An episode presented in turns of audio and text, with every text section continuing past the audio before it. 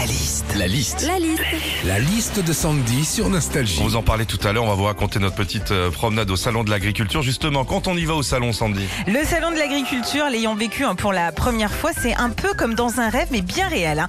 Imaginez, vous vous réveillez un matin en disant Oh, j'ai fait un rêve chelou, j'étais avec Jean Castex qui débattait de la crise post-coronavirus avec une fromagère de Brive-la-Gaillarde tout en donnant le biberon à une chèvre.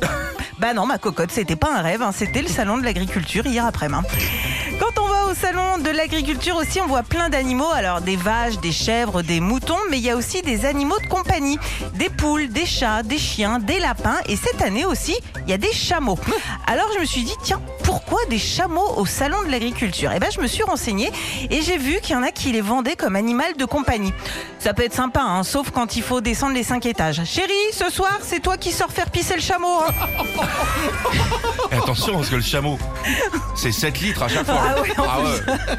Enfin, quand on va au salon de l'agriculture, c'est pour voir les animaux, on le disait, croiser des personnalités et découvrir le métier agricole, comme par exemple le métier d'apiculteur. Sauf que bah, une fois que tu as fait le tour des abeilles, de la reine, du miel, toi ce qui t'intéresse, c'est d'aller t'en mettre plein la ruche.